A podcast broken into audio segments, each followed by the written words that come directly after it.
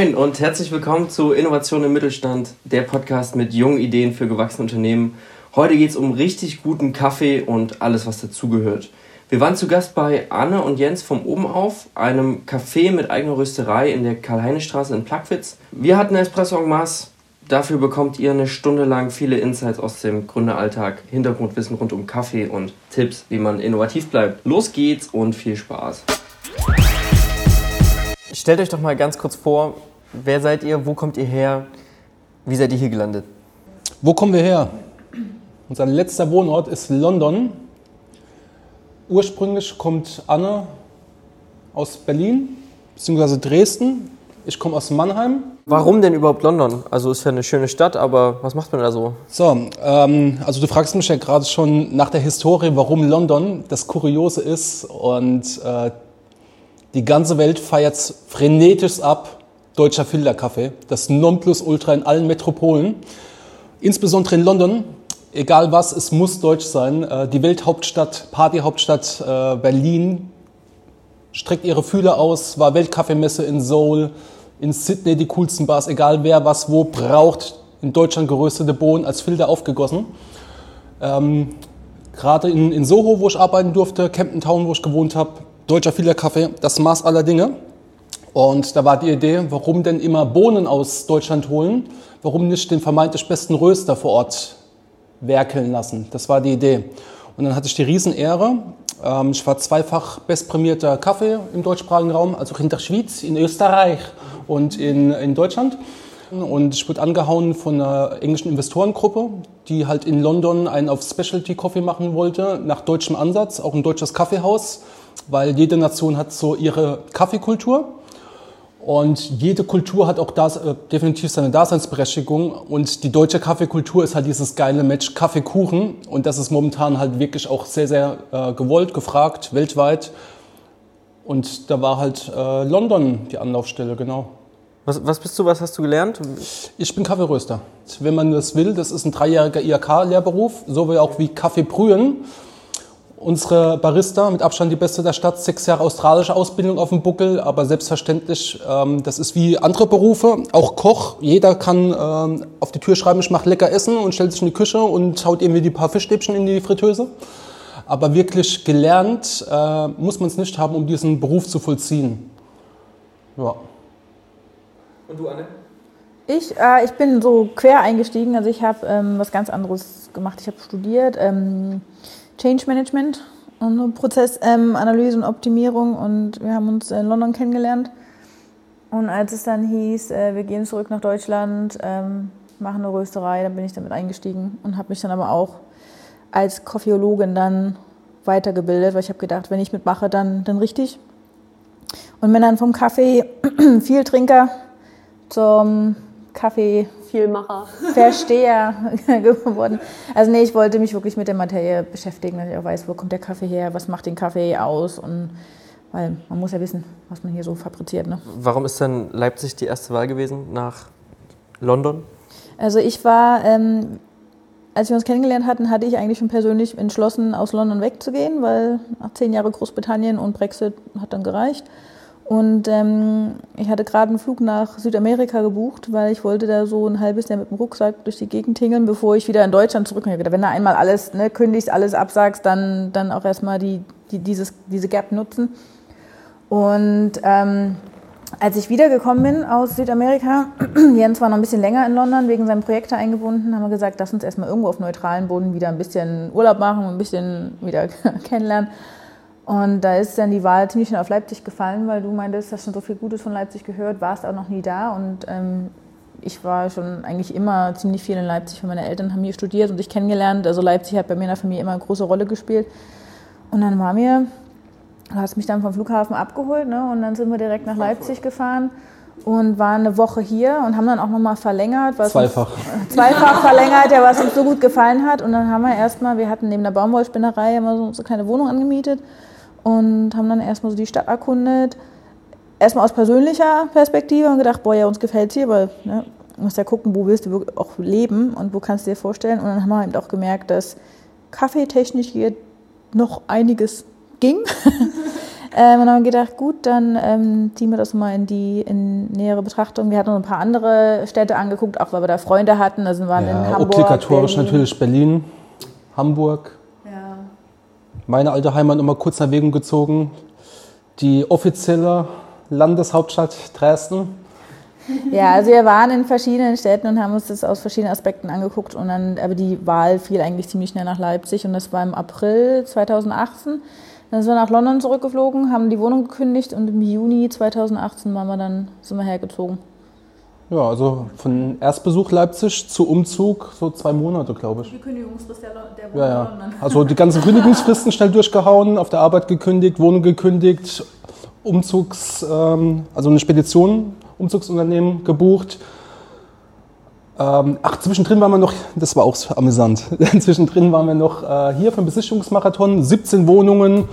Und die letzte des Tages, die war so, na ja, und dann meint der Vermieter so, ach, ich habe auf dem anderen Flügel noch mal eine Wohnung und zack, zack, zack, zack, zack. Die ganzen Boxen haben geklingelt, hat gepasst. Wir finden es total geil. Also das ist das, was wir kennen, was wir gewohnt sind. Für viele Makel, wir finden es total geil. Und Leipzig an sich ist halt super, super geil. Ich meine, wir kommen jetzt aus London, aber hier ist halt wirklich der Puls der Zeit. Hier ist Kreativität. Die, die Stadt, die verwandelt sich so zu einem super, super, super tollen. Selbst in den zwei Jahren, seitdem wir das erste Mal hier waren zusammen, krass, was, sich Was da denn, alles schon ver was denn dann verändert hat. 2018 passiert, als ihr hier angekommen seid? Also wie ging es wie ging's dann da weiter? Habt ihr direkt euch mit der Gründung dieses Cafés hier auseinandergesetzt oder habt ihr erstmal noch andere Sachen erkundet? Na oder? gut, äh, wir sind dann erstmal noch mal zwei Wochen nach Mannheim. Ich habe da die ähm, Koffeologenausbildung gemacht in deinem alten Stammhaus. Und ähm, Wann habt ihr hier den Schlüssel bekommen für den Laden? äh, das war auch ein bisschen schwierig. Also wir hatten im November 2018 einen Mietvertrag unterschrieben.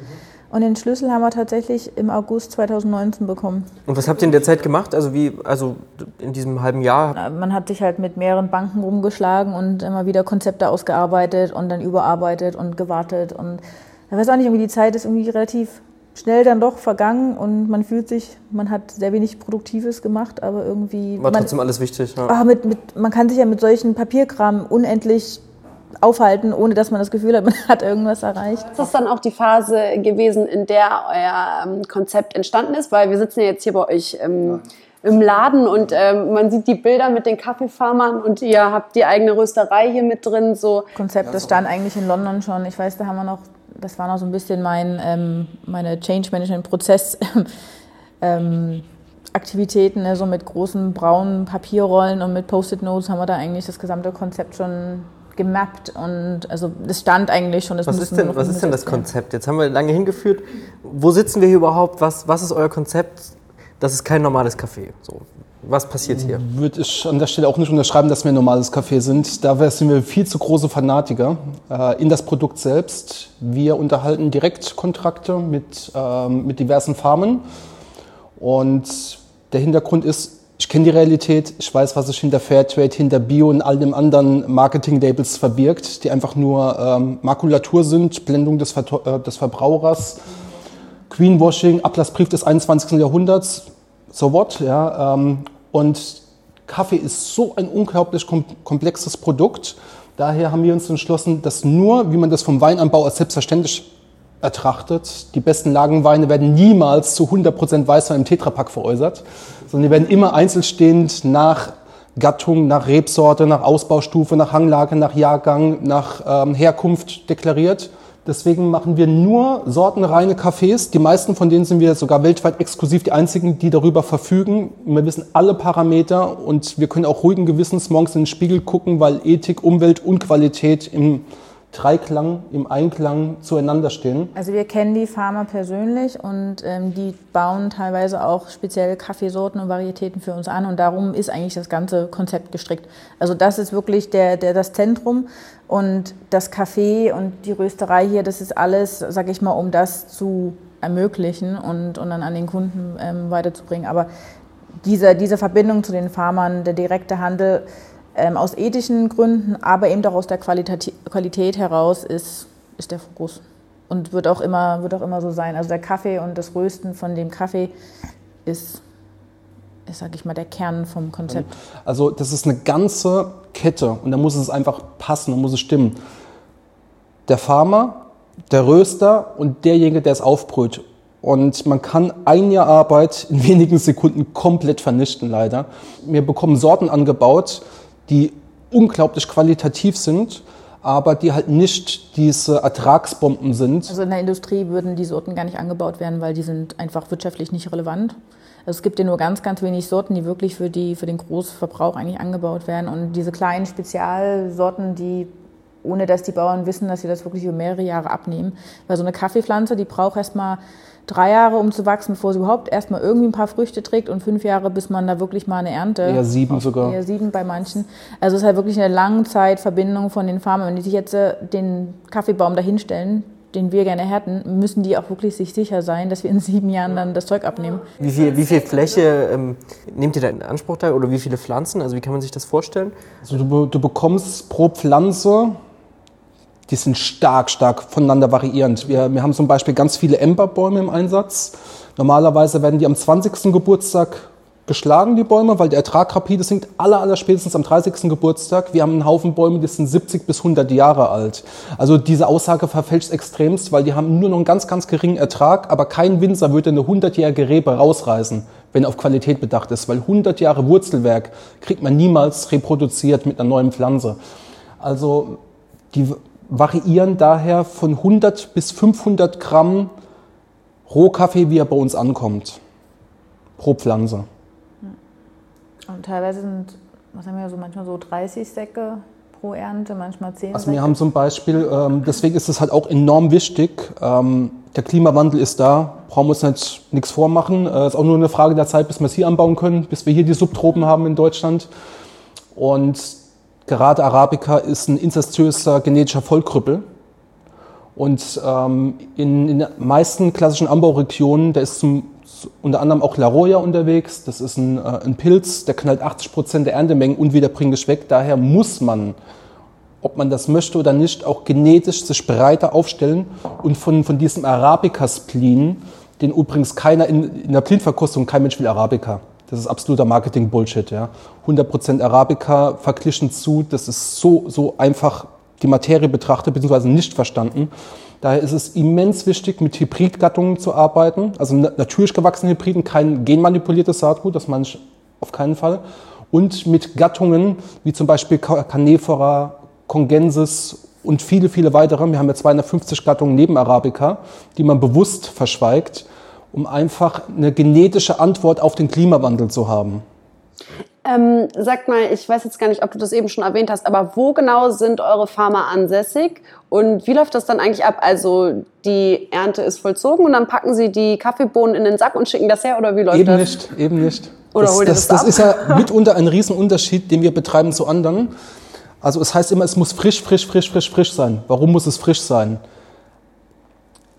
Um keine Lagerkosten zu generieren, um kein Kapital zu binden. Wenn ich jetzt beim Rohkaffeehandel, äh, in, die großen sind in Bremen, die mittleren sind in Hamburg, da lagert der deutsche Rohkaffee. Wenn ich dort sage, binde mir mal Kapital und verursache Lagerkosten für ein super preissensitives Produkt, dann sagt er, ja nee, ist nicht. Gar kein Interesse daran.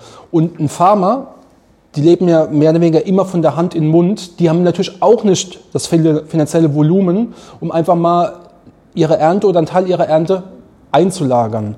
Dabei wissen wir von allen, aber wirklich allen hochwertigen Produkten, die Reife macht's. Je besser ich fachgerecht was einlagert, desto wertvoller wird's. Ob das Zigarren sind, ob das ein Käse. Whisky ist. Käse, selbstverständlich. Ein drei Jahre alter Parmesan ist immer leckerer als ein drei Monate alter Parmesan. Aber drei Jahre verursachen mehr Kosten als drei Monate. Und es gibt eigentlich nur immer einen Ansatzpunkt, das ist die Preisspirale nach unten drehen. Also wir haben früher, war ja Kaffee ein absolutes Luxusprodukt, und der Kaffeepreis ist über die letzten Jahrzehnte sogar gefallen, während alle anderen Kosten immens gestiegen sind. Also die Reife macht's. Ähm, habe ich auch ein die, schönes. Die Farmer lagern das erstmal auf der Farm an. Ah, genau. Äh, die, die, ernten das, verarbeiten das, je nachdem, wie wir das ähm, vereinbart haben, ob es nun gewaschen oder natural ist. Oder Honeys oder oder oder. Wir haben Semi-Washed, wir haben Double-Washed. Ähm, ist jetzt ein bisschen zu tiefgehend. Mhm. Und lagern das erstmal auf der Farm ein. Der Hintergrund ist auch, wir, äh, wir verbrutzeln ja eigentlich den Sämling, den Keimling einer Pflanze, die wir ein neues Leben generieren. Du musst dieser Sämling mal verstehen, du bist tot. Du brauchst kein neues Leben mehr generieren. Und in dem Moment, wo ich den aber verpacke und auf die Reise schicke, kriegt er praktisch nochmal neue Anreize, eine andere Luftfeuchte, eine andere Temperatur und er wird alle Energie, allen Zucker und alles, was da drin ist, wird er nochmal komplett darin bündeln, weil er keimen will. Er will ja neues Leben generieren. Also qualitativ ist das Schlimmste, was ich einem Kaffee eigentlich antun kann, ist eine frische Verschickung. Aber das widerspricht natürlich den Marketingmythen in Berlin oder den äh, Kapitalansatzpunkten der Controller in in äh, Bremen. Also durch das Einlagern äh, wird dem Samen erstmal suggeriert, gleiche Temperatur, gleiche Luftfeuchte, passiert nichts, vergiss es, gib auf. Du wirst nie wieder ja, gib ja. auf. Aber wie ist, das, wie ist das jetzt eigentlich bei euch so? Weil ihr kommt ja eigentlich, du sagst, du bist Kaffeeröster Jens und ähm, hast eigentlich dieses Handwerk erlernt und Anne, du kommst ja eigentlich schon so ein bisschen aus der BWL-Richtung auch. Ähm, habt ihr da eine klare Aufgabenteilung oder überschneidet sich das auch oder wie ist das so geregelt bei euch? Hm, ja, das ist interessant, interessantes Thema. Ähm, schwierig. Also am Anfang dachten wir, dass das ähm, relativ einfach ist. Ne? Also Jens hat auch BWL studiert, ne? also vor seinem Kaffeeausbildung. Also der kann sich da nicht, kann sich da nicht ähm, entziehen der Verantwortung. Ähm, am Anfang schien das alles sehr klar. Aber dadurch, dass wir dann auch wirklich so lange gebraucht haben, bis es dann mal losging, mussten wir halt auch beide bei der Konzepterarbeitung ran. Ich meine, Jens hatte schon immer die, die Idee, sag ich mal, die, die Vorstellung und ich habe halt damit meinen, ähm, ich glaube, diese, dieses Process Mapping, was ich damals in, an der Uni in London gemacht habe, das hat mir auch geholfen, einfach da die, diese Ideen aus dem Kopf erstmal aufs Papier zu bekommen und ähm, dann wirklich in, in kleinere Teilschritte zu unterteilen, gucken, okay, was müssen wir alles machen. So das mit dem Organisatorischen, aber ich weiß auch nicht, das ist irgendwie, wenn man, wenn man gründet, das, das ist halt nie irgendwie geradlinig. Also man hat zwar so einen Fahrplan, ne, aber dann kommt immer irgendwie, kommt alles anders und dann muss man dann auch manchmal so Pläne über den Haufen werfen oder nochmal neu angehen. Also so, so geradlinig aufgeteilt, wie wir uns am Anfang vielleicht vorgestellt haben, ging es nicht. Und auch jetzt nicht. Also das ist irgendwie immer noch so ein bisschen, mach mal du, mach mal ich, mach mal ein bisschen beide. Und je weiter man von irgendeinem alteingesessenen äh, Prozess entfernt ist, desto weniger wissen auch Ämter und andere Gremien damit umzugehen. Und äh, alles, was fremd ist, ist erstmal, sag mal, erstmal böse. Das fällt nicht in die klassische Struktur. Das ist nicht Schema F. Und dann ist es erstmal schlecht. Wir sind irgendwie permanent aus Schema F rausgefallen. Das, deswegen schnell an, dass wir aus London gekommen sind.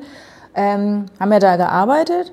Und ähm, dann hieß es ja, ähm, wenn man eben ne, Arbeitslosengeld bezieht, dann kann man da vom Arbeitsamt sich auch so eine, so eine Unternehmensberatung sich fördern lassen. Und, und die, das Arbeitsamt, also bis heute wussten die noch nicht so richtig, es läuft immer noch, wie wir uns überhaupt einordnen sollten. Also dass man aus dem Ausland kommt. Und also es war, war irgendwie nix Schema F und dann hat man an allen Enden immer mit Leuten zu tun, die Beamten haben ja auch keinen Bock drauf. Ne? Also wenn die merken, dass Schema F nicht passt, dann, dann wirst du wahrscheinlich erstmal auf dem Haufen, äh, mach mal später irgendwann mal. Und, Übermorgen. Ja, ja, also das ist, ähm, mit Ämtern hatten wir da durchgehend und nach wie vor unseren Spaß. Und ähm, ihr seid ja nun auch ein Paar. Also ihr arbeitet zusammen, aber ihr seid auch ähm, privat, ihr lebt ja auch zusammen. Wie ist das? Ähm, nehmt ihr Sachen von der Arbeit mit nach Hause? Wird das dann noch weiter ausdiskutiert oder ist zu Hause dann wirklich zu Hause und das wird ganz strikt getrennt. Nee, ich glaube, das ist eine Utopie. Unsere Arbeit, hat, unsere Arbeit hat zwei Orte. Einmal in der Eisenbahnstraße und einmal im Ladengeschäft, ja. Nee, das funktioniert nicht. Aber das, ich glaube, da haben wir auch am Anfang keine, keine Illusion gemacht. Okay, ja. also. Ist kein Problem quasi. Ähm, Oder doch? Ja und nein. das ist jetzt spannend, da nochmal nachzuhaken. Also ähm, getrennt nicht, dass es ein Problem ist, das wusste man dann, also insofern nicht. Ähm, Fliegen ab und zu mal die Fetzen? Ja, klar fliegen die Fetzen. Ah, das ist, denke ich, überall so. Ja. Das ist einfach, ja, äh, das hängt auch immer von den äußeren Faktoren mit ab. Ne? Umso stressiger es wird wegen irgendwelchen behördlichen Problemen, dann, wenn man den ganzen Tag aufeinander hockt und dann versucht, die Dinge zu lösen, dann irgendwann brennt dann auch mal die Sicherung durch und dann fliegen mal die Fetzen und dann ist wieder gut. Na Jens, du bist ganz ruhig geworden jetzt bei der Peinlich berührt. Dann machen wir mal weiter. Keinen unnötigen Ärger verursachen. Ja, wie, wie, wie ist denn euer Team aufgebaut? Wer arbeitet hier alles? Wer unterstützt euch? Wir sind ein sehr bunter Haufen, ein sehr internationaler Haufen. Wir sind alle jung.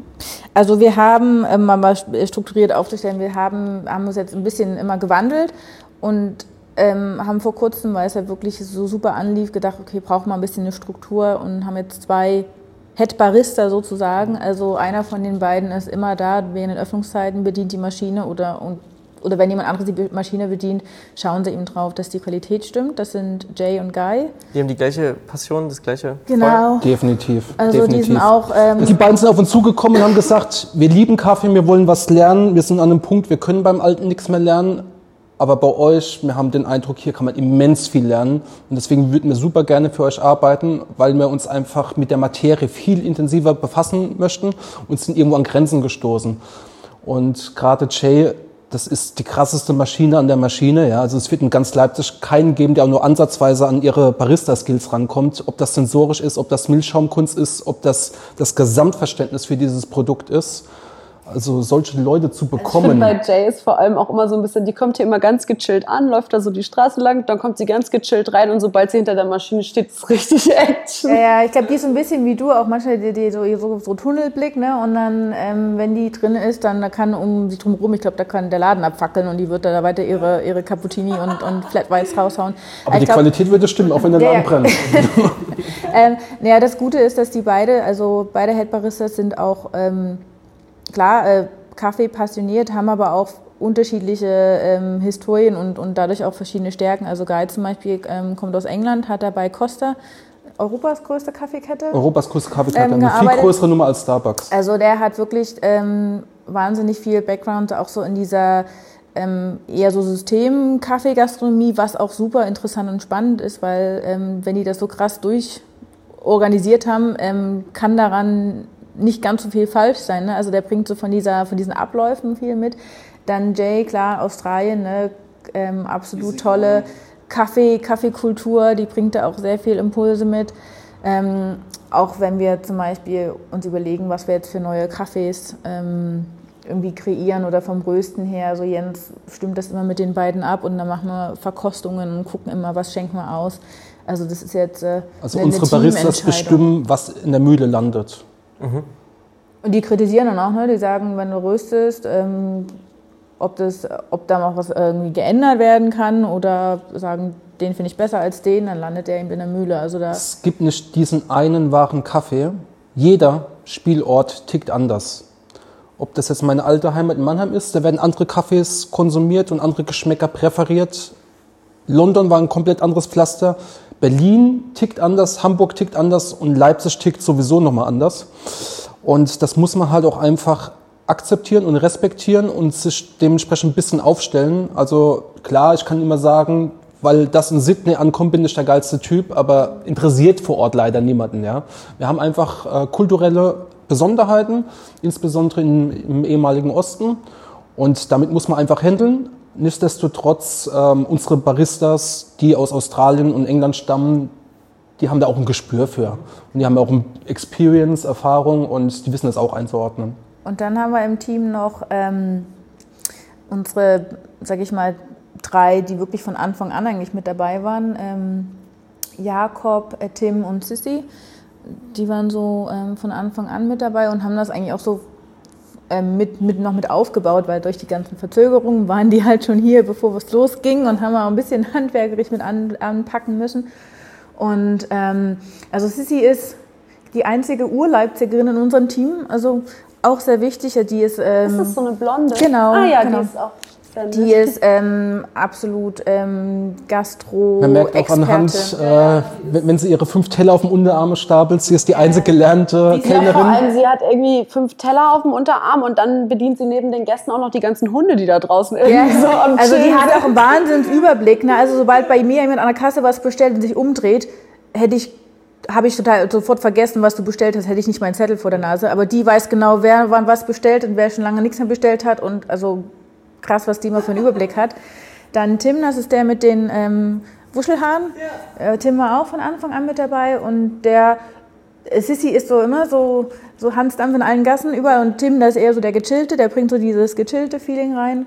Dann Jakob, der Große mit, den, mit dem Dutt. Der ist eigentlich auch von, von fast von Anfang mit dabei. Der ist auch super, super Customer Service, also super freundlich und ach, es ist einfach ein, ein total gutes Team. Und dann haben wir noch ein paar Aushilfen. Ist jetzt halt gerade ein bisschen doof, ne, Corona. Es sind so die Vergessenen, die Vergessenen bei Corona, weil die haben jetzt erstmal eine Weile frei. Und es sind viele Studenten, die wir als Aushilfen haben. Die Also Umstände lassen leider gerade ja nichts anderes zu. Das ist halt leider so. Aber wie ist das für euch, so, ähm, so ein Team zu führen? Also äh, fühlt sich das gut an oder ist es manchmal so ein bisschen so, weiß man da, was man macht oder ist es auch manchmal einfach ein bisschen so Gefühlssache? ja, ja, beides. Also ich fand, unser Team ist irgendwie krass schnell gewachsen. Am Anfang, wie gesagt, hatten wir nur Tim und Sissy und plötzlich haben wir, wir hatten jetzt, wir haben jetzt elf Leute. Also, wenn wir dürfen, ne? Und das ist schon, wenn du schon überlegst, so krass, elf Leute, das ist schon ein ziemlich großes Team, ne? Äh, ja, mh, aber wir haben unser Team auch von Anfang an darauf vorbereitet. Wir haben gesagt, pass auf, ist ein neues Unternehmen, neu gegründet. Wir sind keine Gastronomen. Wir haben unser Konzept, unsere Vision und wie wir das jetzt umsetzen, gucken wir mal. und ich glaube, ähm, da ist, also da ist so viel so aus dem Bauch raus. Also deshalb haben wir jetzt auch ab einem bestimmten Punkt gesagt, okay, wir brauchen jetzt vielleicht doch mal eine gewisse Struktur mit den beiden Headbaristas, die dann auch die anderen mit delegieren, weil alles so aus dem Bauch raus ist dann äh, doch ein bisschen, ja, wird dann halt ein bisschen unübersichtlich mit Aber seid ihr den ganzen Tag hier, wenn, wenn normal geöffnet ist? Also Ja, Naja, naja, na jetzt doch, eigentlich schon. meistens Immer. schon. Aber zumindest Manchmal sieht man uns nicht, weil wir im Hintergrund werkeln. Die Rösterei ist ja auch in den Katakomben hinten. bist du der Einzige, der hier röstet? Ja. Aber seitdem wir die beiden Headbarista haben, können wir auch mal ein, zwei Tage nicht da sein und das, Laden, und das Geschäft läuft. Also ist, ist okay, aber meistens sind wir doch mit da. Also da wir ja aus der absoluten professionellen Schiene kommen, haben wir halt dilettantische Anfängerfehler schon mal direkt sein lassen und haben dementsprechend auch die Theke konzeptioniert. Jetzt weiß ich, was Sie sechs. Monate gemacht haben, bevor wir geöffnet haben. Wir haben die Theke geplant. Ähm, man wird ja nicht groß, indem man nur Fehler begeht. Das eine oder andere kann man sich auch mal von, von der Systemgastronomie abgucken und dann äh, auf die eigenen Bedürfnisse vielleicht abändern. Ja, also es macht schon Sinn, wenn du ähm, ne, Mühle und, und Milch und so an gewissen, gewissen Stellen hat, dass das halt alles vom, vom Arbeitsprozess und von der Reihenfolge und auch, wir haben auch überlegt, wenn du alleine hinter der Theke arbeitest, ist es ja okay, wenn du ne, hin und her und, und links und rechts und, und unten drüber und oben drüber. Aber wenn du eben wirklich mit mehreren Leuten arbeitest, musst du aufpassen, dass sich deine Wege nicht ständig kreuzen, weil sonst wirst du ja total bescheuert, ne? wenn du ständig ineinander total. rein Der Platz ist ja auch nicht unbegrenzt. Genau, die Theke ist ja schon sehr groß, aber äh, wenn dort fünf Leute dahinter stehen, dann ist es gar nicht mehr so groß. Und deshalb haben wir es wirklich uns auch sehr lange Gedanken drüber gemacht, wo was platziert ist, dass eben wirklich derjenige, der an der Kasse ist, eben wirklich da sein Ding machen kann, ohne dem, dem Kaffeemenschen dann da im Weg zu stehen. Und nee, ich glaube, das ist ganz gut gelungen. Spätestens als wir die Löcher haben in die Fliesenplatten reinbohren lassen, um die Wasserhähne anzubringen haben und die Löcher für die Mühlen und so haben wir gedacht, sind wir uns wirklich sicher? Wenn wir jetzt ein Loch reinbohren, dann ist es dann da. Aber ihr seid zufrieden damit. Ja. Ach, größer würde immer noch gehen, ne? also eine größere Größer Theke. geht immer.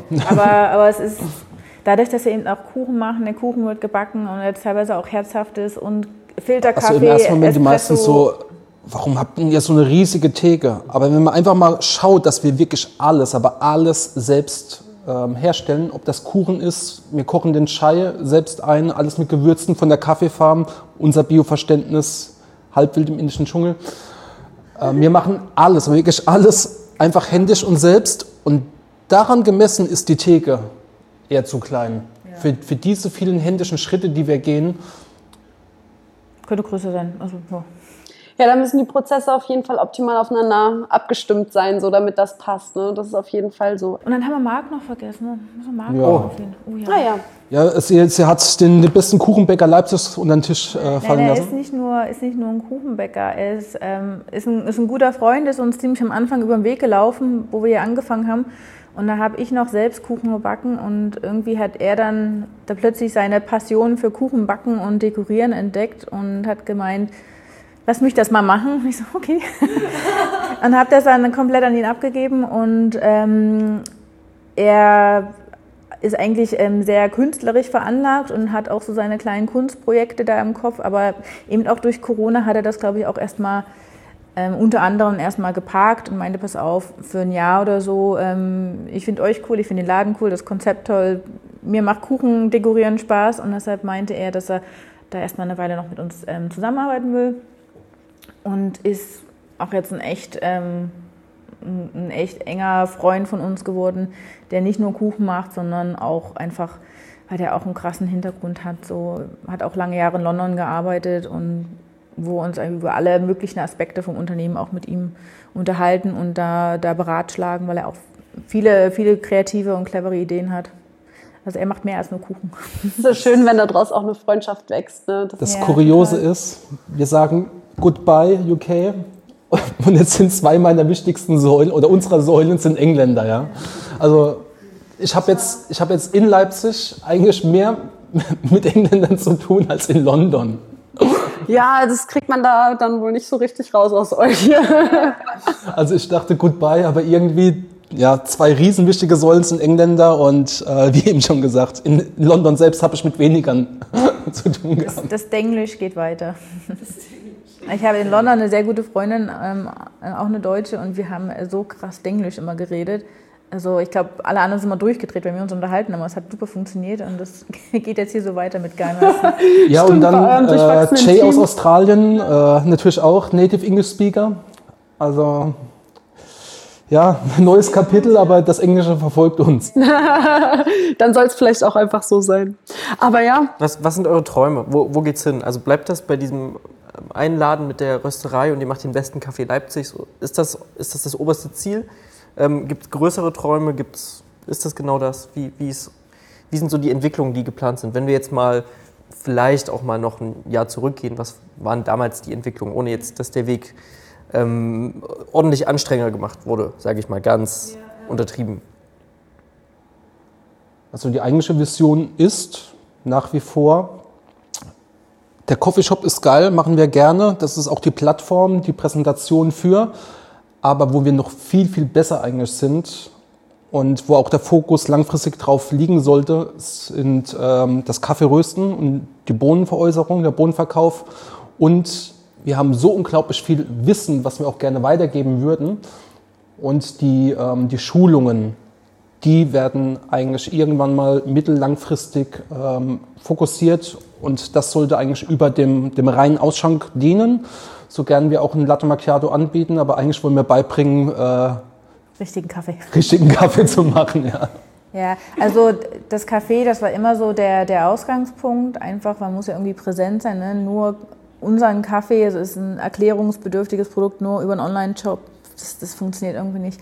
Dafür sind wir zu speziell in unserer Herangehensweise und da brauchen wir halt auch einfach eine, ähm, eine Möglichkeit, um schrittweise aufzuklären, zu sensibilisieren. Wir haben so unglaublich viel zu erzählen. Da reicht ein, ein Cappuccino gar nicht in der Zeit. Aber daher war halt auch die, ähm, die Zielsetzung, in, ähm, eine Begegnungsstätte, einen offenen Laden und dass man halt auch ähm, peu à peu sich ein bisschen mehr mit dem Produkt auseinandersetzen kann. Und ganz viele, ähm, die uns treu sind. Also das Ziel ist wirklich die, ähm, ne, bei so einem Café, da ist ja irgendwann ist ja mal der Deckel erreicht, weil die Räumlichkeiten können ein bisschen größer sein, aber sind ja auch begrenzt. Aber der Fokus sollte dann wirklich ähm, mehr auf der Rösterei liegen, weil da ist noch so viel Kaffee da hinten, den du noch gar nicht angefangen hast zu rösten, weil man kann ja die Leute auch nicht überfordern, ne? gleich mit 125 verschiedenen Sorten. Wir wollen halt schon noch versuchen, so viele Leute wie möglich mit gutem Kaffee zu erreichen, dass es eben nicht sich zu diesem absolut krassen Luxusprodukt entwickelt. Weil sonst hast du diese, diese zwei Pole. Ne? Auf der einen Seite ganz, ganz billigen Kaffee, der überall für einen Euro oder sogar noch weniger rausgeschleudert wird und dann diesen krass also da hast du diese Zweiteilung. Wir wollen eigentlich versuchen, so viele Leute wie möglich abzuholen und sagen, pass auf, man kann, auch wenn man jetzt nicht hier mega das Gehalt hat, ähm, guten Kaffee trinken. Ist halt einfach schöner, wenn man sich keine zehn Tassen am Tag hinterkippt, sondern bewusst ein, zwei Tassen trinkt. Ja, total, total. ähm, vor dem Hintergrund eurer Gründung jetzt und ihr äh, seid ja jetzt, also es ist ja jetzt alles angelaufen und ihr seid so mitten im Geschäft, also mitten dabei, ähm, abgesehen jetzt von dieser Corona-Geschichte aktuell. Ähm, gibt es so Punkte, wo ihr euch irgendwie immer noch so ein bisschen wundert? Ja, und definitiv. Die ja. da wären? um, hard to say. Ich bin immer wieder enorm überrascht, A, über die vehementen ähm, Mentalitätsunterschiede. Hätte ich nie gedacht, dass wir innerdeutsch dann doch so verschieden sind. Ähm, das ist für mich jeden Tag aufs Neue verblüffend und ich bin immer wieder sehr enttäuscht über die hiesige Szene, ähm, weil eigentlich in allen deutschen Städten ist ein sehr großes Miteinander, ein sehr kollegiales und hier ist diese deutsche Grundmentalität des Neids und Ellenbogenauspackens äh, noch viel ausgeprägter. Wir hatten ja auch ein Joint Venture zum Beispiel mit Franz Morisch zusammen, weil warum sollten wir Kleinen uns gegenseitig irgendwie auf die Füße treten. Wir müssen zusammen an einem Strang ziehen, wir müssen aufklären, wir müssen Transparenz schaffen und dann kriegen wir gemeinsam den großen Kuchen angeschnitten. Und es gilt, den großen Kuchen anzuschneiden, indem wir einfach eine gute Arbeit leisten, informieren, aufklären und der Industrie was wegnehmen, anstelle uns uns im Kleinstsegment um das kleinste Stück Kuchen dann auch noch hier mit den Gabeln halt abstechen. Ja. Aber was, was mich auch manchmal noch verwundert oder verblüfft, ist, wenn manchmal Leute reinkommen und so die, die ganz krass unterschiedlichen Vorstellungen von Kaffee.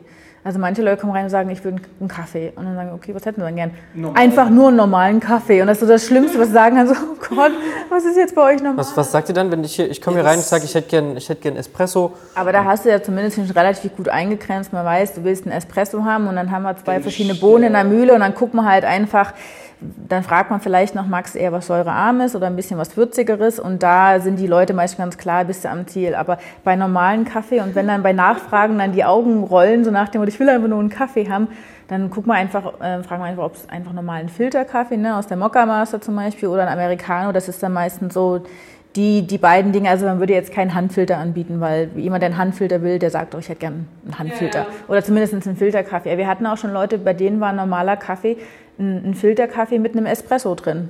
Also das war für die normal. Habe ich noch nie gehört. Ich wollte es eigentlich mal probieren, habe es bis jetzt noch nicht probiert. Mal also sehen, sozusagen eine Mische. Ja, das ist so wie, wie Surf und Turf. Ja. Werde ich bis heute nicht verstehen, warum ich Fisch und Fleisch zusammen essen muss. Ja, ja, ja das also äh Kaffee ist halt, weil es gibt eben in der Kaffeewelt nichts wirklich fest definiertes und jeder hat seine eigene Vorstellung und deshalb ist es auch ganz schwer, weil wir eben schon einen speziellen Kaffee haben. Ne? Wenn jemand immer diese, diese Industriekaffeeröstung gewöhnt ist, sauer und bitter, es muss knallen im Mund und das ist die Erwartungshaltung und dann bekommt man eben hier was Fruchtiges, ähm, leichtere sind, floral, floral dann, dann, sind eben manche Leute teilweise wirklich fast enttäuscht, weil die eben wirklich was ganz anderes erwartet haben. Und mit dieser Erwartungshaltung manchmal umzugehen, ist manchmal nicht ganz so einfach. Weil man hat ja auch nicht jedes Mal eine Viertelstunde Zeit, sich mit demjenigen zu unterhalten nee, und die Philosophie das. Viele haben auch gar nicht das Interesse. So Muss man auch offen sagen, ja, wenn einer kommt und sagt, ich will einen normalen Kaffee, ähm, spart deine drei Körner, den musst du nicht missionieren. Der ist gar nicht offen empfänglich dafür. Wenn jetzt einer einen doppelten Espresso bestellt oder einen handgefilterten Kaffee, da ist schon mal ein gewisses Grundinteresse da, da kann man sich auch gerne mit auseinandersetzen. Aber wir werden leider ähm, das ist fachlich halt so ein bisschen doof. Immer wieder dieses Zartbitter-Schokolade, das darf keine Säure haben, aber soll Arabica sein. Also wenn jemand Latte Macchiato bestellt, fragen wir nicht, welche Bohne sie gerne haben wollen. also manche Dinge schließen sich gegenseitig aus, ja. Aber ähm, das ist natürlich über Jahrzehnte ähm, vom Marketing dahin getrimmt und auch, wie vorhin schon erwähnt, viele Kleine, die diesen Zug entweder äh, unfreiwillig oder wohlwissend mitgehen aber wenn ich natürlich zum Beispiel eine, ähm, eine Gattung wie Arabica ähm, betrachte, die einfach ein sehr hohes Maß an Säure hat und dem alles rausnehme, zerstöre ich den kompletten Charakter. Und da muss man einfach am Ende des Tages fragen, wenn es säurearm sein soll, warum muss ich da immer mit Arabica aufwarten? Also das, da hat man einfach das Produkt meines Erachtens da nicht verstanden. Da sind wir wieder ähm, bei dem Punkt mit den Farmern zusammenarbeiten, weil wenn man eben wirklich mit den Farmern arbeitet, man weiß, was das für eine Sorte ist was für eine Varietät und auch wie die aufbereitet wurden, wie die gewachsen ist, dann weiß er als Röster schon genau, was steckt in der Bohne drin. Also ne, wie viel Stärke, Zucker und sonstiges und was kann er dann da in der Röstmaschine damit machen. Also ne, braun wird alles, aber wenn du eben genau weißt, ähm, der, da, das, das will ein fruchtiger Kaffee werden, weil da eben dieses, diese, diese Fruchtsäuren alles in dem Kaffee drin sind, dann kann er eben mit ganz anderen Röstprofilen arbeiten, um den was in der Bohne tatsächlich drin steckt, rauszuholen, anstelle jetzt zu versuchen, aus einer sehr fruchtigen, säurebetonten Bohne jetzt auf Biegen und Brechen da eine säurearme Bohne zu machen. Kann man machen, geht, aber jetzt also nicht so, so, so ein paar Weisheiten, die habe ich verinnerlicht. Ich durfte ja für die renommierteste Person der Kaffeewelt überhaupt arbeiten. George Clooney. George Clooney, genau. nee, äh, Herr Dr. Sch äh, Steffen Schwarz hat den Spitznamen Kaffeepapst und das ist die Nummer schlechthin, gibt es keine Frage. Und er hat auch immer wieder gesagt, nicht du bestimmst, was aus der Bohne wird, sondern die Bohne sagt dir ganz genau, was sie werden möchte. Und das muss man einfach mal verstehen. Und nochmal diese Zartbitterschokolade, also es ist völlig egal, ob ich eine Pommes, ein Stück Brot oder eine Kaffeebohne lang genug verbrutzel, dann ist es immer wohlwollend Zartbitterschokolade. Und wenn ich dann, wie, wie man das gerne auch im südlichen Raum macht, in Italien, Griechenland, ähm, Türkei, sonst wo, einen Haufen Zucker draufgeben muss, um es wieder trinkbar zu machen, dann muss ich leider mich selbst hinterfragen, habe ich das Produkt verstanden und ist das wirklich die Zielsetzung? Weil niemand von uns würde ja zu, zu einem besseren Winzer gehen oder in einen speziellen äh, Weinfachhandel würde sagen, gib mal einen Rotwein, den ich mit Cola wieder trinkbar mache. Also dann, ja, dann da stimmt ja was mit, mit dem Produkt an sich nicht. Ja. Und das sind halt immer wieder so diese, diese Windmühlen, gegen die man täglich aufs Neue ankämpft. Das Schöne ist natürlich, wenn ich es lang genug verbrenne, Zartbitterschokolade, dann ist es auch völlig egal, wie minderwertig der Rohstoff war, weil es wird immer exakt gleich schmecken. Und das ist mitunter die Zielsetzung dahinter, einfach billige Rohstoffe zu verwenden. Und das kann jeder auch zu Hause nachprüfen. Eine Kaffeebohne, die glänzt, die speckig, die ölig ist. Die hat so viel Hitze abbekommen, die Oberflächenstruktur springt auf, die Öle treten raus, die transparieren, werden ranzig. Ich verschleiß mir damit die Maschine, ich mache mir die Mühle kaputt. Also das kann auch jeder zu Hause ganz einfach nachvollziehen. Kaffeebohnen müssen immer matt, glatt, ausgehärtet sein. Ansonsten hat der, die, egal ob das von den Großen, von den Kleinen, sonst woher kommt, schon mal den Prozess nicht verstanden und hat einfach das Grundprodukt schon mal vernichtet. Ich glaube, ich habe in meinem ganzen Leben noch nie so viel über Kaffee gehört ist wie jetzt krass, in der Stunde. Ne? Also ich muss sagen, ich bin ja öfter privat hier und deswegen äh, bin ich schon ein bisschen mehr Profi als du vielleicht. Wie ist, denn das, wie ist denn das, wenn ihr privat irgendwo seid? Ihr seid jetzt eine Woche im Urlaub irgendwo, ähm, denkt euch, oh, jetzt gehe ich mal schön noch einen Kaffee trinken. Ist das dann ist das eher In neun von zehn Fällen, ich trinke einen grünen Tee. also ihr lasst euch dann gar nicht, ihr probiert es gar nicht, ihr, ihr, geht in so ein Geschäft rein, ähm, seht die Maschine, seht die Rohstoffe und denkt euch, naja gut, heute lieber Tee. Ja, ja das so? das, ich muss mir nur den Bohnenbehälter angucken und allerspätestens, wenn ich mir die Milchlanze angucke und wenn die mich nicht anlacht und glänzt, dann lasse ich definitiv die, die Finger von weg. Und äh, wenn Italienisch an der Tür steht, dann kannst du mich eh mitjagen. Also das ist für mich immer das Synonym hau ab. Ja, das ist voll der Irrglaube. Ich hab, muss sagen, ich bin auch erst äh, letzten Sonntag hast du mich da aufgeklärt. Ich dachte auch immer so, äh, in Italien gibt es richtig guten Kaffee. Also weil ich das von meiner Mutter auch so ähm, kenne, dass man so seinen Espresso halt auch dann mal so mit drei bis vier Löffel Zucker trinkt. Ähm, aber so Italien, die machen ja eigentlich gar nicht so guten Kaffee, ne? Aber das ist oh, so ein Jetzt, Irrglaube, jetzt stellst du natürlich ins Wespennest, weil du ja italienische Wurzeln ja, hast. Ja, aber du kannst ruhig frei sprechen. Ähm, meine Mutter kommt erst am Wochenende und bis dahin ist der Podcast sicher noch nicht online. So, halt dir mal das, Italienisch, äh, das italienische Ohr zu und nur mit dem Deutschen zuhören. Ja, das andere ist südafrikanisch, aber... Oh, oh. ähm, ja, also ich habe in meinem Leben wie viel waren es denn? 20, 25 Fachmessen weltweit besucht. Mit Abstand. Die schlechteste ist Italien. Und hat auch Gründe, dass die Jungs und Mädels seit Jahren nichts mehr, aber gar nichts mehr geholt haben und nicht mehr eine Vorrunde überschritten. Ob das Kaffeerösten, Kaffeebrühen, sonstiges ist. Vorhin habe ich gesagt, wir haben die geilste Barista, kommt aus Australien. Also jeder Australier, Neuseeländer wird einen weitaus besseren Espresso zubereiten als Italiener. Aber niemand kann dir so glaubhaft Dolce Vita und in einer Imbrunst verkaufen, dass er es drauf hätte. Das Geile ist, auch in El Salvador, wenn ich mich mit Andres unterhalte, wenn das Schlagwort Deutschland oder Italien erklingt, die lachen und wissen, okay, der Restposten, der billigste Dreck, den sonst jemand auf dieser Welt nimmt, der geht endlich weg. Warum? Wir Deutschen, wir sind ja das ambivalenteste Volk. Entweder machen wir was geil oder wir machen es richtig beschissen. Und wir geben 8% unseres Nettoeinkommens für Lebensmittel aus. Und wir haben allein 2,20 Euro Größsteuer pro Kilogramm Kaffee. Also kann man sich ja überlegen, wie viel Wareneinsatz wir überhaupt noch zugestehen. Deswegen gehen die Abstand die schlechtesten Qualitäten nach Deutschland. Und in Italien haben wir auch so ein Relikt. Ein Euro an der Theke darf der Espresso kosten. Und alles ist immens gestiegen im Preis. Also muss ich ja logischerweise, um noch ein Euro äh, gewährleisten zu können, muss ich an der Drehschraube Preis drehen.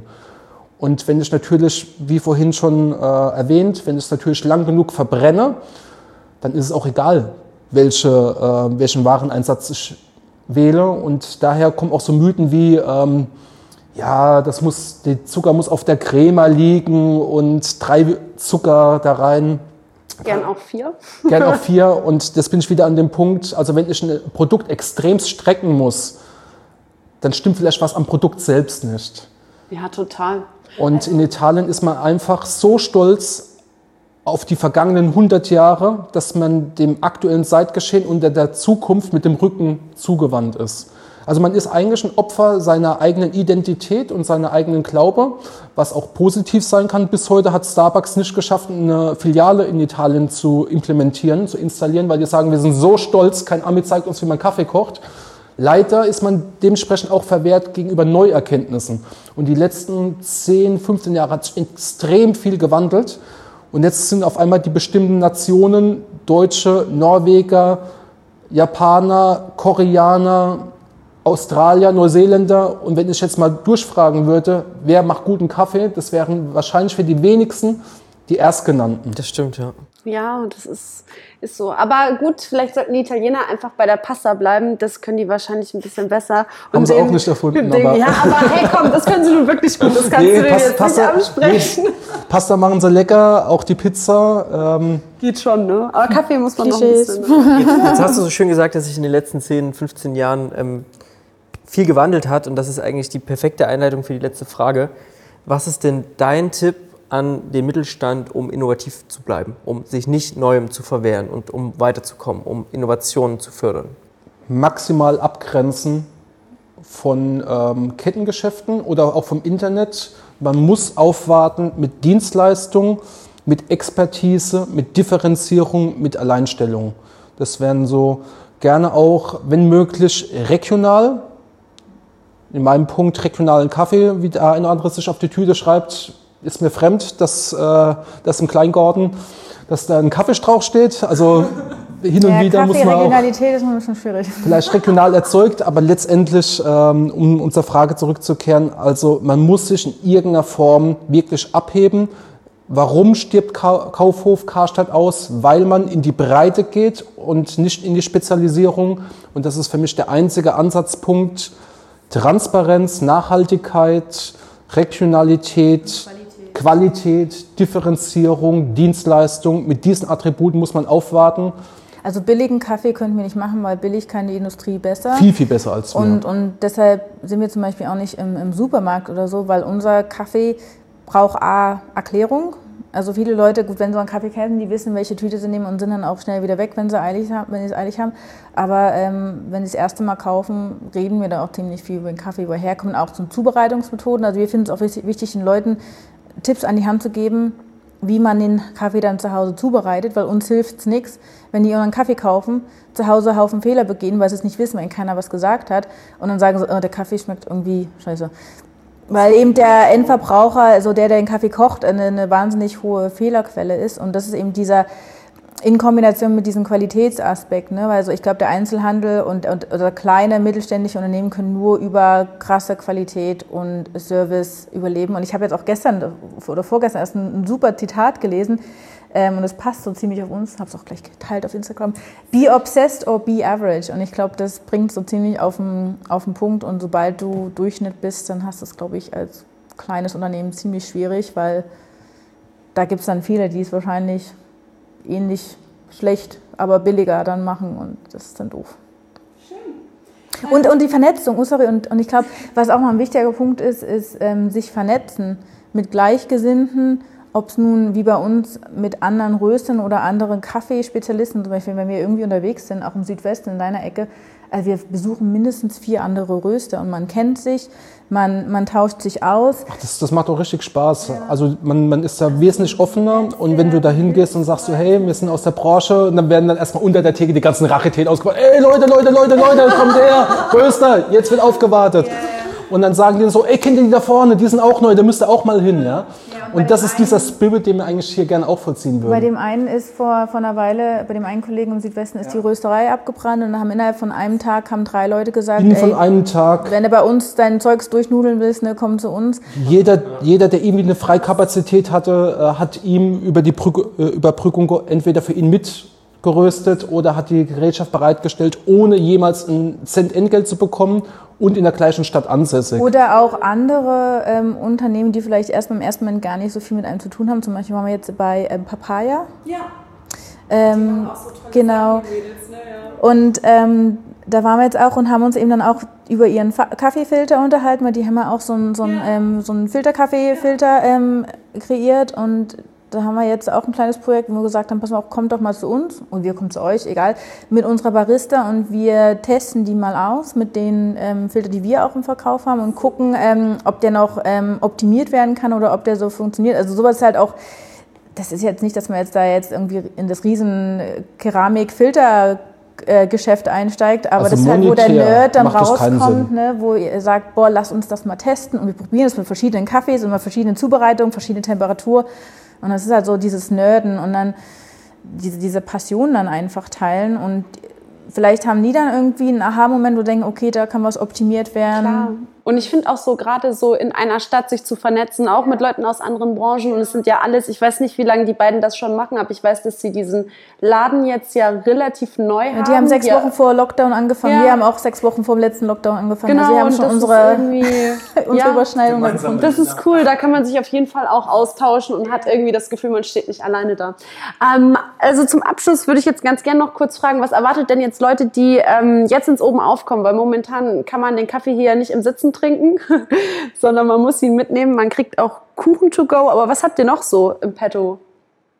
Also wir haben jetzt, ähm, nutzen das jetzt so ein bisschen auch als Möglichkeit, unsere anderen, ganzen anderen Angebote so ein bisschen in den Vordergrund zu stellen. Also unsere, unser Kaffeezubehör haben wir jetzt schön ähm, aufgebaut. Jetzt haben wir ja viel Platz ohne Stühle.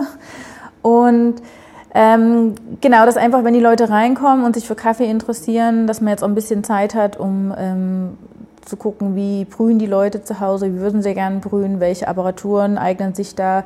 Ähm, Wir haben unsere Siebträgermaschine, also unsere Espressomaschinen für zu Hause aufgebaut und wir werden jetzt auch immer eine Maschine anhaben, also die läuft, dass man die auch mal probieren kann, also so Testfahren, so Testdrive auf der Kaffeemaschine, also dass die Leute sich wirklich mal ein bisschen mehr Zeit nehmen und mit uns da ein bisschen Kaffee nörden können. Genau, und dann auch mal ein bisschen mehr über die Bohnen erfahren. Also ich glaube, für die Kunden hat das schon einen, einen Vorteil, dass wir jetzt einfach mehr Zeit haben, uns mit den individuellen Kunden so ja, zu beschäftigen und ein bisschen mehr erzählen können.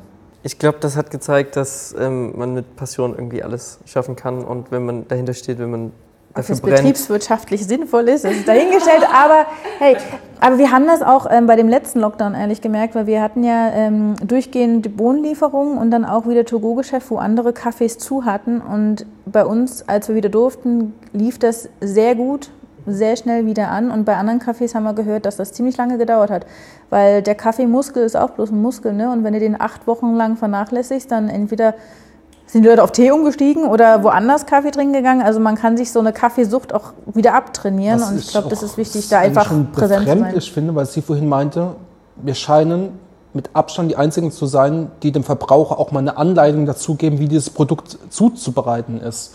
Und das, das finde ich immer wieder befremdlich, dass sie sagen, ich kaufe seit fünf, seit zehn Jahren dort und dort Kaffee. Und nie hat auch nur einer einen Gedanken daran verschwendet, mir mal zu erklären, wie ich diesen brühe. Und das finde ich eigentlich fatal. Weil wir haben ja vorhin gesagt, auch Kaffee kochen ist ein dreijähriger Lehrberuf. Und ähm, jemandem etwas in die Hand geben, ohne eine Anleitung oder eine Hilfestellung, das finde ich eigentlich schon